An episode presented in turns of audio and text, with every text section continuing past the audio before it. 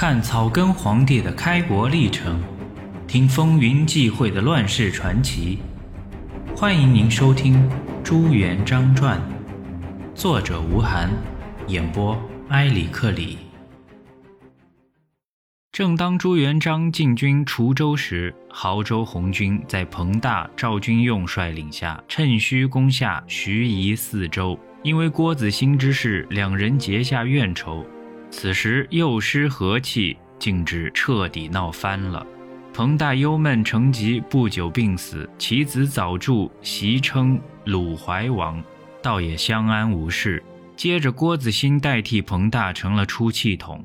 赵君用等人多次设计相害，必欲置之死地而后快，但惧怕元璋在滁州势大，未敢造次。设计想调元璋来守盱眙，以收一石二鸟之计。元璋心里明白，找个托词说军情紧急，部队转防不得，并用钱买通王府管事之人，拿话劝军用不要相煎太急，否则万一激出变乱，于他自己也不一定有什么好处。不如好好的带子兴，让他出力占地方、保疆土。军用觉得有理。竟放子兴带着一万人马回到滁州，元璋把军权交出，一任丈人节制。两军合在一处，有近五万人马，旗帜鲜明，军容整肃，遂为滁阳一旅。子兴大喜。第二年，至正十四年十一月，元丞相脱脱大败张士诚于高邮，分兵围攻六合。张士诚，小字九四。泰州白驹场人，和弟世义、世德、世信一家子都靠运官盐过活，大碗酒、大碗肉，结识了不少英雄豪杰。于至正十三年五月，带领兄弟和李伯生、潘元明、吕珍等十八壮士，举义起事，杀了邱毅和仇家大户，一把大火烧了房子，招兵买马攻下泰州高邮。占了三十六个盐场，自称成王，国号大周，改年号为天佑。六合告急，主将亲自向郭子兴求救。六合在滁州东面，万一失守，唇亡齿寒，不得不救。但郭子兴与之有仇，不肯发兵。元璋费尽口舌，子兴才勉强依允。然援兵势大，号称百万，无人敢去。元璋只好自讨令箭，统兵出救。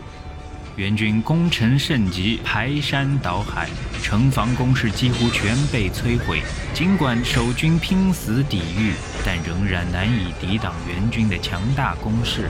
眼看守不住，张士诚等人只好将城中老弱病残撤到滁州。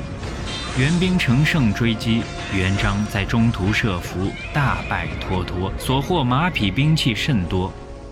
然而，这并不能改变敌我力量的悬殊差异。滁州孤城无援，若元军再聚兵包围，不困死也得饿死。想到此，朱元璋不得不委曲求全，与援兵修好，派地方父老把马匹交还，并打点酒肉，哀求说。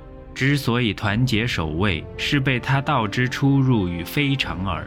今不慎得罪，情愿供奉大军军需粮草，并力去打高邮。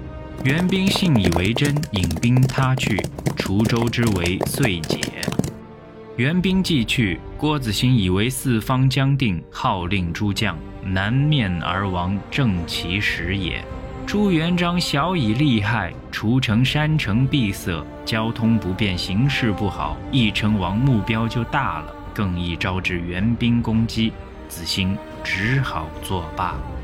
元军全力攻取高邮，眼看城池不保，张士诚急得团团转，准备城破时突围下海。哪知元顺帝一纸诏书救了大命，圣旨宣谕。脱脱往年征徐州，仅复一城，不久赋诗。这次统帅大军，劳师费财，征战三月，了无寸功，着削去兵权，安置淮安路。帝御史大夫也先贴木儿安置宁夏路，如敢抗旨不遵，及时处死。全军听后无不愤恨动哭，树倒猢狲散，有的尽投红军去了。张士诚趁机出击，不但转危为安，而且从此江山稳固，再也不能动摇了，并从此成了朱元璋抵抗援兵的稳固的东面屏障。如果失去这道屏障，朱元璋不可能有那么好的休养生息的机会，实乃天意。脱脱被贬，在押送西行的路上被震死于吐蕃境地。此元朝唯一一位有作为、有威名的大将一死，元朝覆灭的命运也就彻底决定了。滁州在战乱后要维持这几万人大军的生存，已成为极其艰难的问题。若发生粮食危机，军心必乱。元璋建议南取河州，移兵救时。这时，洪县人胡大海带全家来投。此人长身铁面，智力过人，朱元璋就任他做了前锋。至正十五年正月，朱元璋占领河州，郭子兴闻讯大喜，升朱元璋为总兵官，镇守河州，节制诸将。朱元璋时年二十八岁。朱元璋知道自己年轻，资格又浅，怕诸将心中不服，于是心生一计。原来军中议事，大厅里都设工作，大家按官位年龄就坐，不敢有违。前一晚，朱元璋令人把工作撤去，只摆一排木凳子。次日五经议事，诸将先到，朱元璋后到，一看只留下左末一席，一声不响地坐了。到正式议事时，诸将静若寒蝉，一句话也说不出来，像木偶般面面相觑。朱元璋则调分缕析，入情入理，诸将稍使心服，又与诸将商议修理城池，个人认定地位尺寸，限定三天完工。届时只有朱元璋负责的一段完工，其他均未修好。于是朱元璋召集诸将南面而坐。亮出郭子兴的令牌，严肃地说：“奉命总诸工兵，今辟城皆后期，如军法和。”众将惶恐，都不敢吭声。